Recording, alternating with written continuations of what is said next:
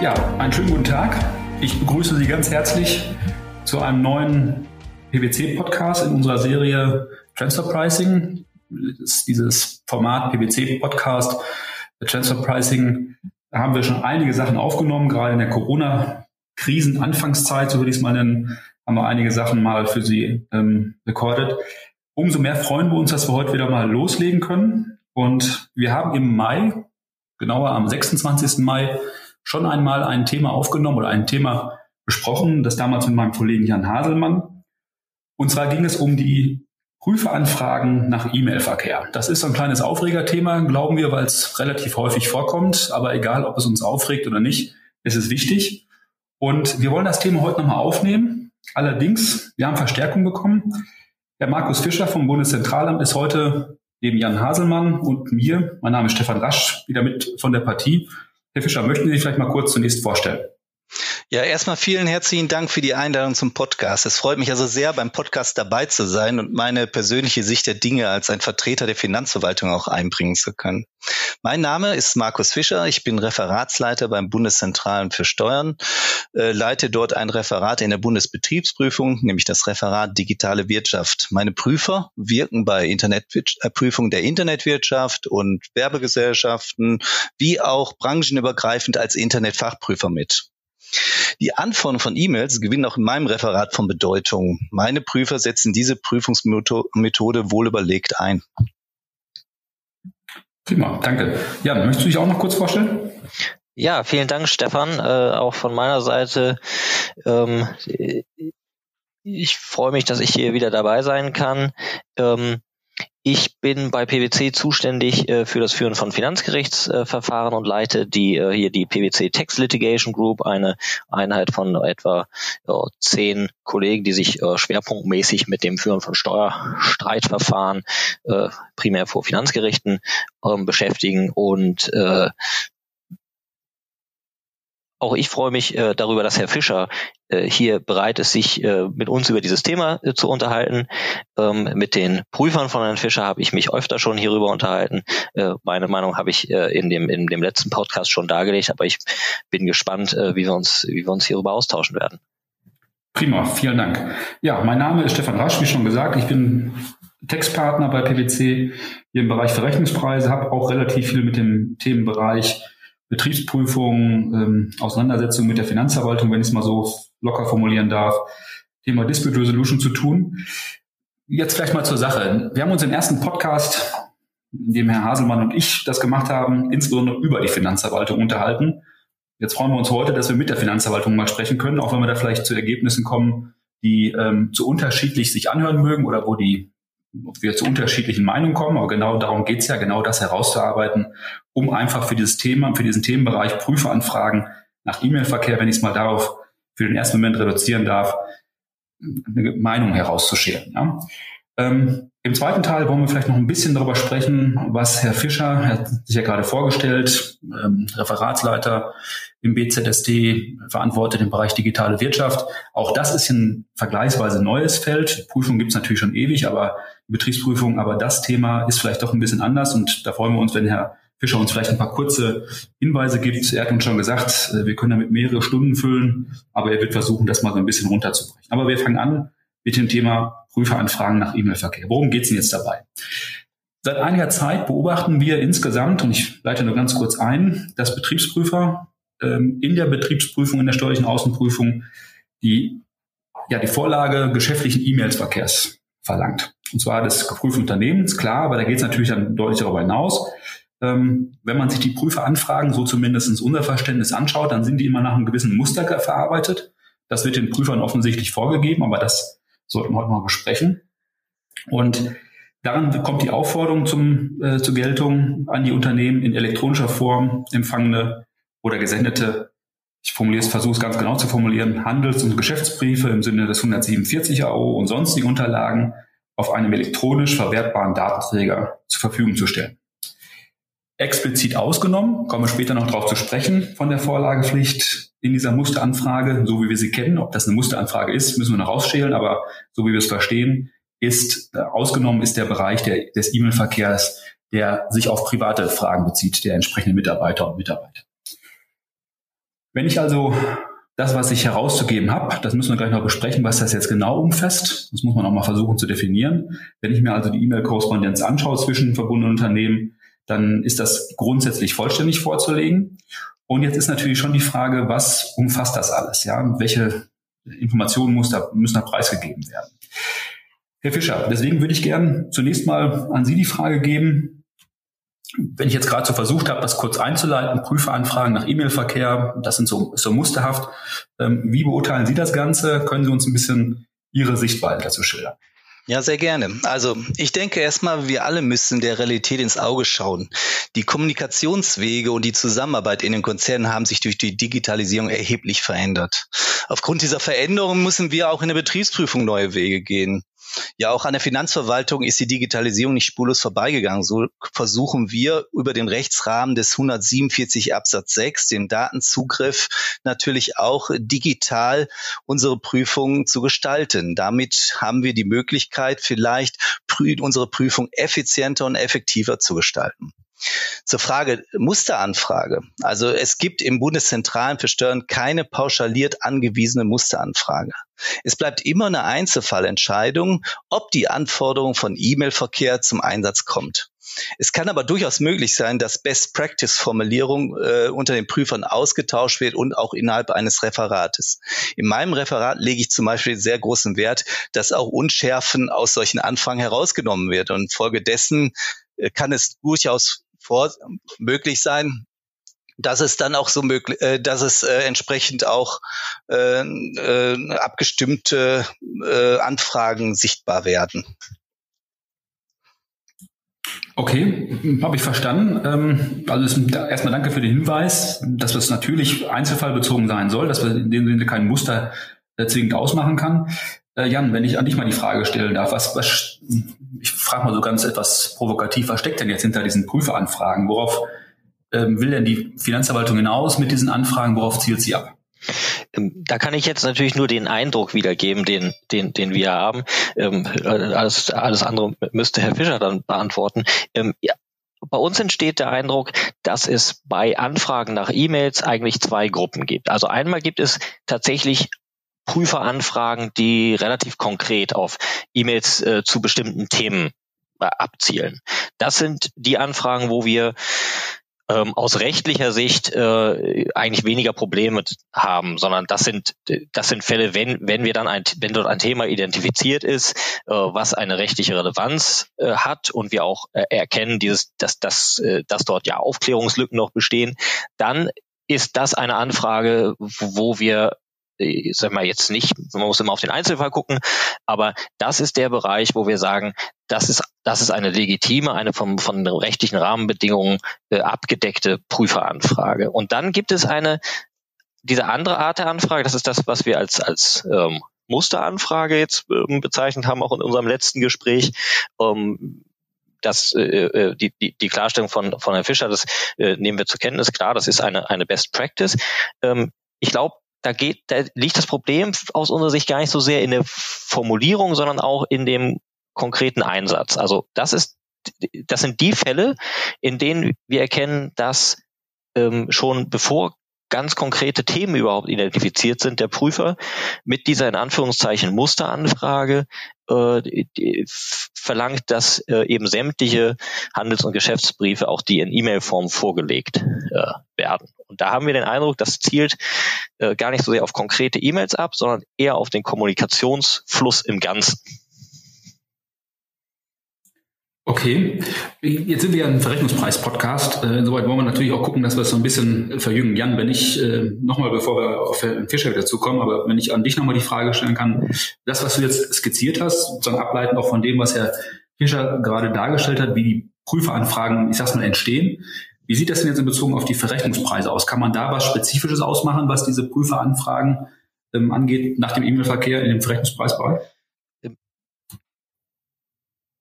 Aus unserer Sicht liegt es manchmal nahe, dass die Finanzverwaltung ähm, äh, da oder das BZST konkret darauf abzielt, ähm, äh, über die, die Existenz und den Verlauf der Kommunikation, der E-Mail-Kommunikation zwischen, Konzern, zwischen Konzerngesellschaften ähm, Erkenntnisse zu, zu erlangen über die Funktions- und Risikoprofile der verschiedenen Konzerngesellschaften und daraus dann ähm, so unsere Annahme versucht äh, das BZST ähm, äh, dann äh, ja, Folgerungen äh, zu ziehen über die Stellung der einzelnen Konzerngesellschaften in der Wertschöpfungskette. Okay. Herr Fischer, jetzt an Sie die Frage, wenn man das versucht so zu berücksichtigen, natürlich auch in Bezug auf die Verrechnungspreisgestaltung, das, was Herr Haselmann gerade ausgeführt hat, zu der Frage, kann man aus dem Kommunikationsablauf tatsächlich ähm, Rückschlüsse ziehen auf die Funktions- und Risikoeinteilung, auf die Allokation, die ja von dem Steuerpflichtigen dokumentiert werden muss. Und ich gehe davon aus, aber es ist die Frage an Sie, dass auch dazu dienen soll, das zu überprüfen. Aber offene Frage, keine Feststellung. Ja, also Sie haben gerade zwei Gruppen erwähnt. Also generell für mein Referat kann ich sprechen, dass wir gezielte Themen haben. Und ein Schwerpunkteinsatz der Anforderungen des E-Mail-Verkehrs ist und bleibt die Verrechnungspreisprüfung. Aus meiner Sicht ist die Anforderung des E-Mail-Verkehrs ein probates Mittel für die Verrechnungspreisprüfung im Konzern.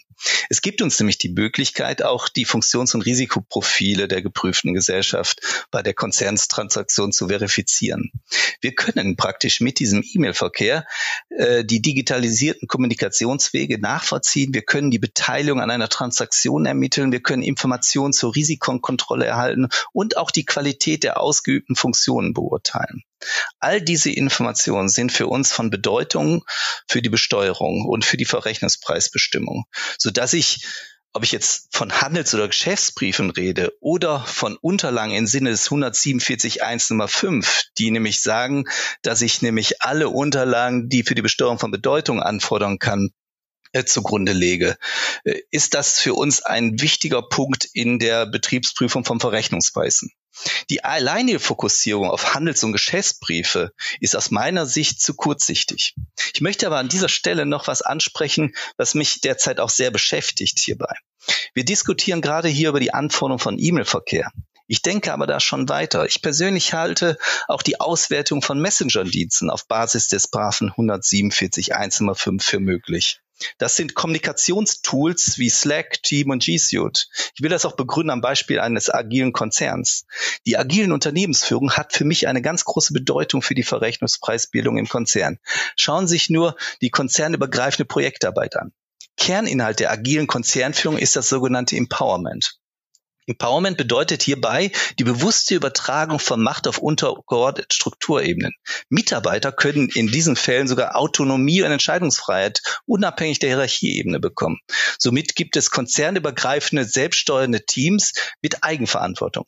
Wir müssen in diesen Fällen neu über die Risiko- und die Funktionsprofile nachdenken. Der Messenger-Dienst kann uns dafür wertvolle Kenntnisse bringen. Zum Beispiel könnte er uns die Fragen beantworten, wer ist im Team, wer, äh, wer ist Projektmitglied, wer besitzt welche Rechte, äh, wo, wie kann die Risikokontrolle durchgeführt werden, wer hat welchen Anteil quantitativ und qualitativ an der Projektarbeit. Stellen Sie sich vor, bei der Auftragsforschung, was wir da für Dinge alle mit ermitteln können hier in diesem Punkte sollten wir uns als Betriebsprüfung äh, entsprechend weiterentwickeln. Das ist ein ganz, ganz interessanter Punkt, Herr Fischer, den Sie ansprechen, weil das gibt natürlich dem Ganzen auch noch ein, ähm, meines Erachtens eine Weitung. Was Sie sagen, kann ich nachvollziehen. Ähm, ich will, ich will gar nicht Salz in die Wunden streuen, aber ähm, das, was Sie sagen, daraus zu arbeiten, wie ist die Projekt, also die Projektmitarbeit, die Projektverteilung, was man sozusagen aus E-Mail-Verkehr, aber auch aus dem, aus Messenger-Diensten, vielleicht auch aus der Nutzung von Messenger-Diensten herauslesen kann.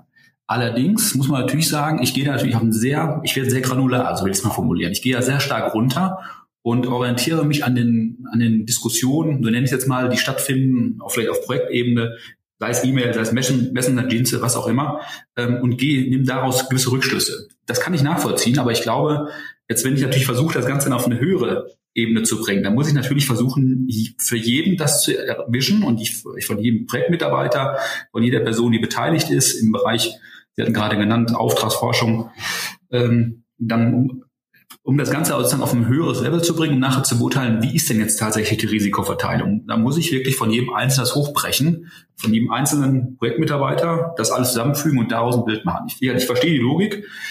Ähm, und jetzt kommt das, äh, das kleine Problem, was ich hier ansprechen will. Ähm, das ist natürlich ein riesen, ähm, Aufwand, der betrieben werden muss. Und ähm, da müssten wir vielleicht auch mal drüber sprechen. Das kann ich jetzt nur anreißen als Thema.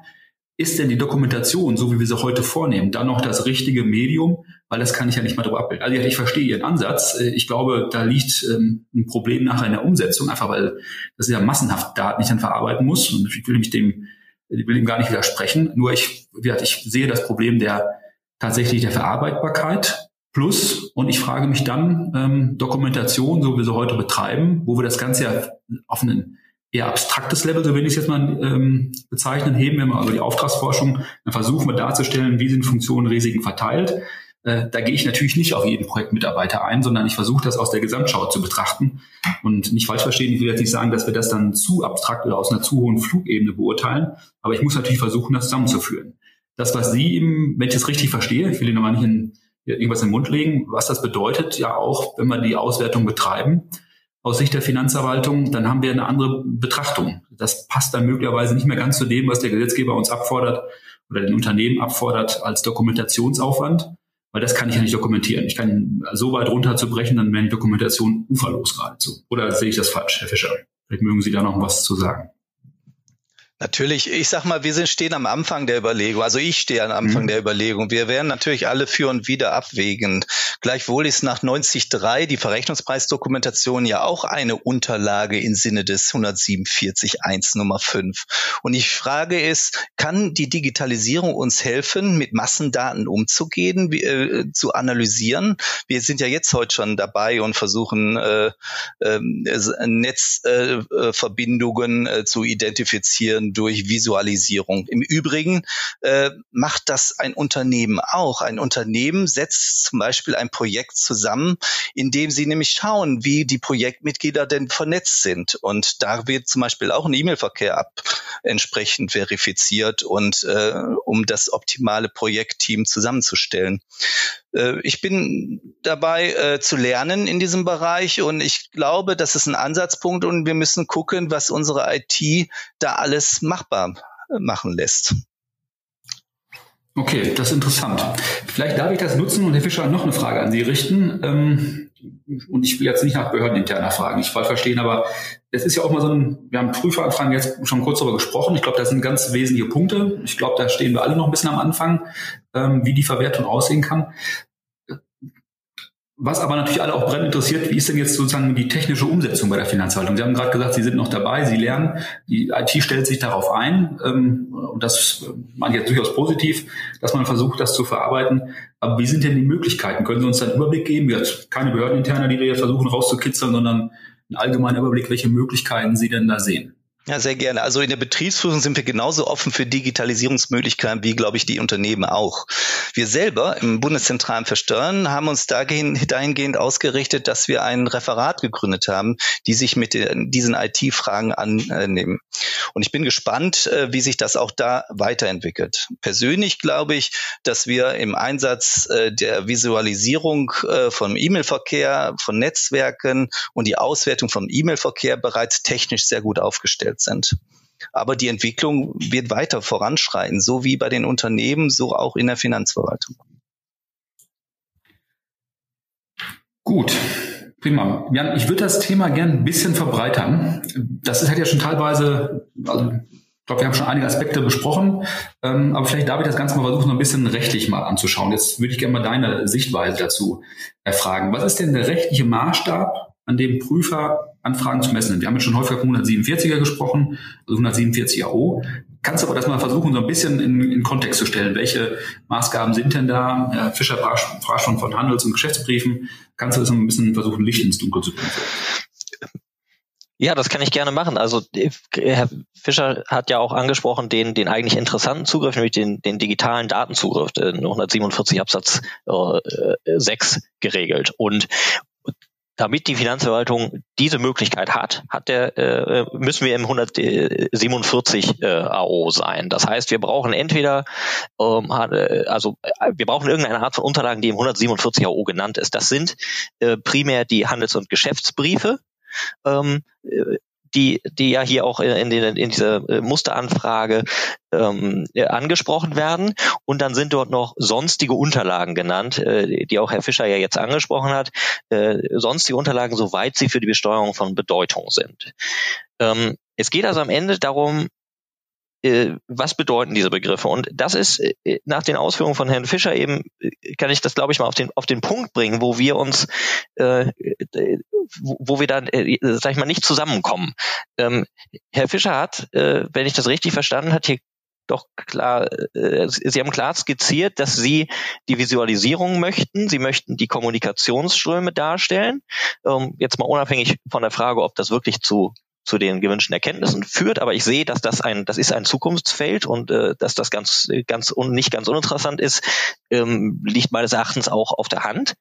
Ähm, aber diese Normen, die ich hier gerade angesprochen habe, der 147 AO, das ist aus meiner Sicht nicht die richtige Rechtsgrundlage dafür. Ja, man muss ja sehen, das ist eine Vorschrift, die kommt aus einer Zeit, da gab es noch überhaupt keine E-Mails, ähm, sondern da dachte man wirklich an den Kaufmann, der da irgendwo seine Briefe abheftet. Ja, das sind die Handels- und Geschäftsbriefe. Das heißt, es ging auch nicht darum, wie viele Briefe verschickt er und wohin und mit wem wird kommuniziert, ähm, äh, dass man da so ein, so ein, ein Netz aufzeichnet, sondern es ging primär auch um den Inhalt. Und das ist das, was uns an diesen Anfragen in rechtlicher Hinsicht stört, weshalb wir auch äh, glauben, dass das so vor Gerichten keinen Bestand hätte. Diese Anfrage, wenn sie nicht inhaltlich konkretisiert ist, dann richtet sie sich eben allein auf den Kommunikationsstrom und nicht auf einen Handels- und Geschäftsbrief, der ein bestimmtes Handelsgeschäft immer betreffen muss. Daran fehlt es dann, der konkrete Bezug zu einem äh, bestimmten Handelsgeschäft. Und meines Erachtens kommen sie da auch nicht raus äh, über den Begriff der sonstigen Unterlage. Denn auch das, ja, das ist ein Auffangtatbestand, ähm, ich sag mal, äh, ein, ein typisches Beispiel für eine sonstige Unterlage könnte sein, ähm, in einer Gastwirtschaft. Ja, da gibt es die Handels- und Geschäftsbriefe, die sind irgendwo abgeheftet, ähm, die äh, die Speisenkarte, auf der die Preise stehen.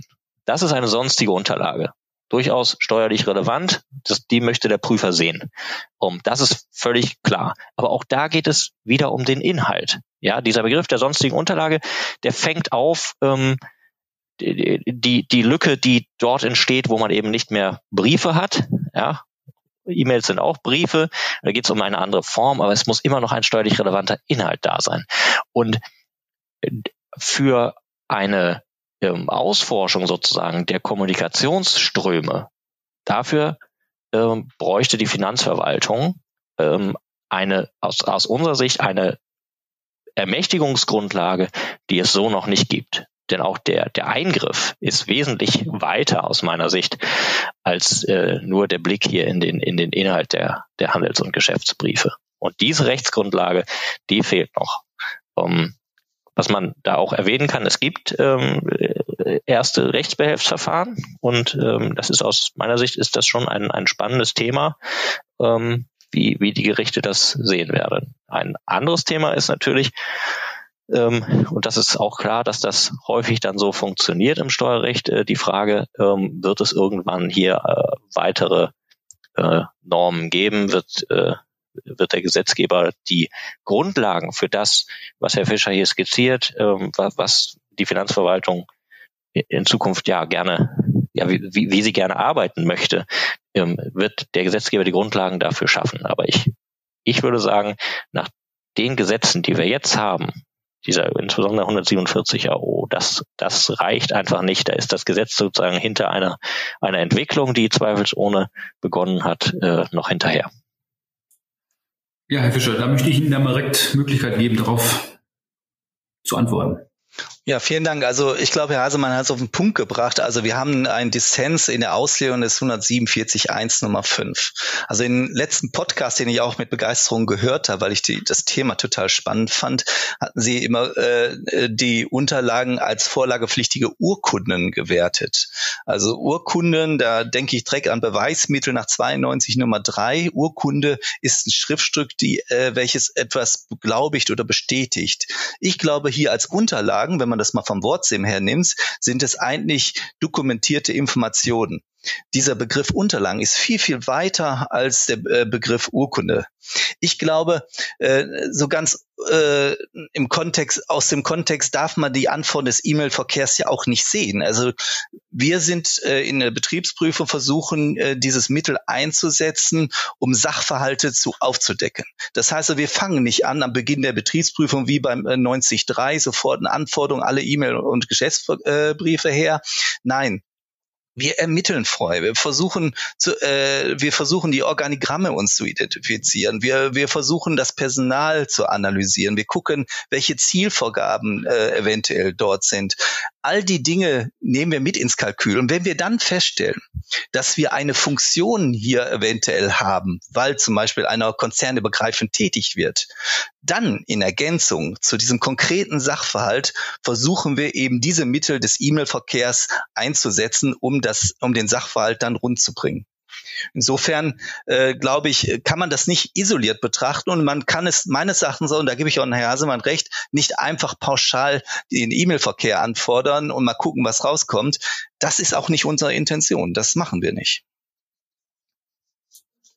Okay, also wenn ich versuche zusammenzufassen, ähm, äh, ja, wir haben einen gewissen Dissens. Ich sehe äh, aber auch den Punkt, den Sie gerade gemacht haben, Herr Fischer, dass Sie natürlich versuchen, dann spezifisch nachzufragen, ähm, welche Informationen Sie basierend auf dem, was Sie im Vorfeld ermittelt haben, wenn ich das mal so bezeichnen darf, äh, anhand von Organigramm, was auch immer, und versuchen dann nachzuvollziehen, welche Flüsse sind. Ich versuche mal, ich glaube, wir werden jetzt hier das Problem nicht lösen können. Die Lizenz ist rausgekommen.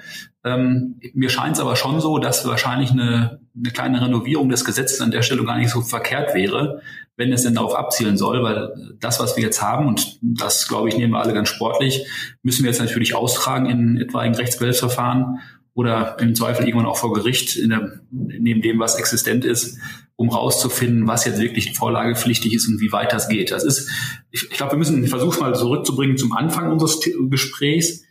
Man muss natürlich schauen, was ist neben dem, was Sie skizziert haben, Herr Fischer, wo versuchen wir also sehr spezifisch Nachfragen zu stellen, wenn ich es richtig raushöre und nach dem, was Sie brauchen, um das, was Sie versuchen zu ermitteln, auf der Basis, was im Vorfeld sich ergeben hat, rauszufinden. Und was ist neben dem, wo wir im Prinzip eine relativ, und das muss man schlicht und ergreifend sagen, haben wir auch gesehen, wo wir im Prinzip eine sehr breite Anfrage bekommen, wo erstmal nach allem gefragt wird. Also meine Lieblingsanekdote an der Geschichte ist, äh, das betrifft jetzt Kollegen aus UK, die haben eine Anfrage bekommen zur Vorlage von 16.000 E-Mails, dann wurde das alles ausgewertet und am Schluss waren, ähm, ich glaube, eine dreistellige Zahl irgendwie relevant. Und alles andere war nicht so richtig relevant. Und aus, den, aus der dreistelligen Zahl von relevanten E-Mails ist noch wieder ein Teil rausgefallen, ähm, weil es dann doch wieder eine gewisse private Bezug hatte, diese E-Mails, was auch immer, aus Datenschutzgründen, den ich gar nicht genügend beurteilen kann. Da muss ich dann schon sagen, wenn man das sieht, auch der Aufwand, der dahinter steht, also wenn es sehr breit angefragt wird, also wir im Prinzip auf das Komplette gehen, dann kommen wir natürlich schon definitiv an die Grenzen. Soweit, glaube ich, muss man mal schauen, was rauskommt. Momentan müssen wir mit dem, was wir haben, leben und wie gesagt, da können wir uns wahrscheinlich die Rechtsbehelfsmöglichkeiten nicht ganz ersparen. Wenn ich darf, ich glaube, wir haben jetzt mal versucht, das einmal das Thema ähm, aus unterschiedlichen Perspektiven zu machen, aber ähm, wenn ich äh, darf, Herr Fischer, vielleicht, ich würde ganz gern ganz kurz, Sie hatten es im Vorfeld schon mal gesagt, ich hatte es am Anfang des Podcasts auch erwähnt, Sie haben ja nun, das hat jetzt mehrfach schon einen Anklang gefunden, deswegen möchte ich das Thema einfach nochmal aufnehmen. Äh, Sie prüfen die digitalen Geschäftsmodelle. Das ist Ihr Bereich, Sie sind Referatsleiter, ähm, Sie haben es wiederholt erwähnt. Vielleicht können Sie uns ein gewisses Gefühl verschaffen. Wie gehen Sie dabei vor? Ich weiß, Sie können das nur kurz anreißen. Wir müssen ein paar Stunden damit füllen, um es richtig zu machen. Aber wenn Sie versuchen, das mal so insgesamt zu beschreiben, was heißt jetzt Prüfung digitale Geschäftsmodelle? Wie weit geht das? Ähm, können Sie uns einen gewissen Überblick verschaffen? Ja, sehr gerne. Also wie gesagt, es ist ein ganz, ganz großes Thema und auch vielfältig. Ich kann nur einzelne Stellschrauben vielleicht mal kurz erwähnen, um gewisse Sensibilitäten zu schaffen. Punkt eins ist erstmal, dass äh, digitale Geschäftsmodelle äh, ja sehr technisch affin sind. Das heißt also, das erste Problem, was auftaucht, ist, finden wir den richtigen Ansprechpartner? Wer kann uns erklären, was die API-Schnittstelle für Funktionen macht? Äh, was wir festgestellt haben, dass durch diese hochgradige äh, technische Ausstattung dieser digitalen Geschäftsmodelle ausgeübte Funktionen zum Teil gar nicht identifiziert werden. Da gehen wir dran und wir versuchen auch unser Wissen, auch, auch in Form von agilen Methoden per Peer Learning, stetig weiter an unsere Prüfer weiterzugeben, damit sie auch ein Verständnis haben. Und das ist das ganz Wichtige an der ganzen Sache in unserem Referat. Wir arbeiten branchenübergreifend. Das heißt also, wir nehmen aus jeder Branche die Erfahrung mit und das bringt uns sehr, sehr weit. Wir haben 2018 angefangen und wir sind heute an einem ganz anderen Stand und wir entwickeln uns dort weiter. Was wir auch gesehen haben, ist natürlich, dass die digitalen Geschäftsmodelle größtenteils durch Wertschöpfungsnetzwerke äh, ausgeübt werden. Das bringt uns auch zu Herausforderungen für unsere gängigen Verrechnungspreismethoden. Wie können wir diese anwenden? Wie können wir den angemessenen Anteil der Wertschöpfung in Deutschland generieren? Wir werden weiterhin unser bestehendes Recht zurzeit anwenden versuchen. Äh, spannend ist auch, äh, viele der digitalen Geschäftsmodelle sind datenaffin. Die Datenaktivitäten haben das ist meine Erkenntnis aus den ersten Prüfungsjahren, es äh, wird eigentlich gar nicht so richtig wahrgenommen. Keiner weiß genau, wem gehören jetzt die Daten, wer hat das Recht, wer gibt die Daten weiter. Die Datenaktivitäten selbst sehe ich selten in einer Verrechnungspreisbestimmung. Auch da müssen wir rangehen. Insgesamt ist das große Thema der äh, immateriellen Werte äh, im Rahmen von digitalen Geschäftsmodellen. Wir müssen sie identifizieren. Es sind nicht nur immaterielle Wirtschaftsgüter. Wir müssen uns um Themen kümmern wie äh, Netzwerkeffekte. Sind die gleich analog wie digital? All die Dinge äh, versuchen wir aufzuarbeiten und in der Hoffnung, dass wir äh, ein gutes Verständnis generieren, auch äh, produktiv in einer Betriebsprüfung einbringen.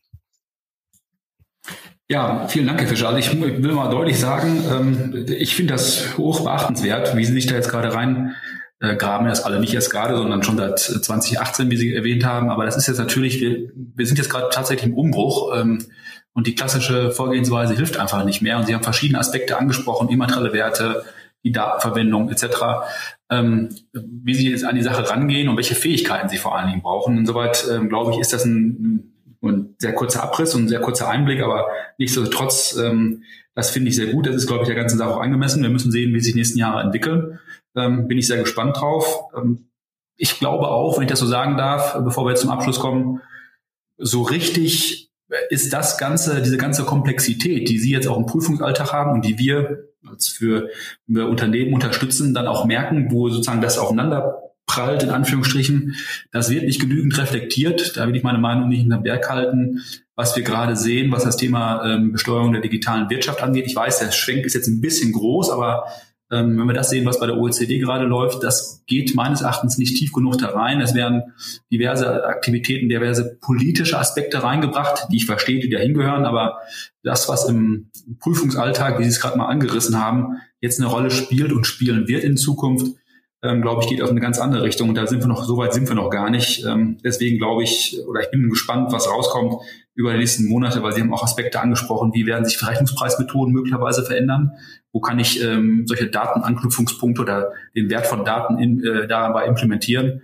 Ich bin nicht ganz sicher, ob wir das tatsächlich als Antwort bekommen aus dem, was wir in den nächsten Wochen und Monaten von der OECD zum Thema Pillar 1 und Pillar 2 nochmal, ich weiß, ein großer Themenschwenk, aber irgendwie gehört es dann doch da rein, sehen werden. Insoweit, Herr Fischer, Jan Haselmann, vielen, vielen Dank. Ich glaube, das war, ähm, wir konnten nur Themen anreißen, aber wir haben, hoffen, wir konnten einige Themen für Sie mal sozusagen gedanklich äh, aufbereiten, dass man sich vielleicht ein bisschen reinbringen kann, wenn Sie gerade die Themen selber sehen. Dann gab das vielleicht ein gewissen anderes. Äh, nochmal, Herr Fischer, vielen Dank, dass Sie auch die A, die Zeit genommen haben und B, aus Sicht der Finanzverwaltung, das hier auch in Anführungsstrichen zu verteidigen. Aber ich glaube, das ist wichtig, dass man auch ein gewisses Verständnis miteinander schärft. Und soweit hoffen wir, dass wir einiges mitgehen konnten. Vielen also, Dank, habe ich sehr Dank. gerne gemacht. Prima, vielen Dank.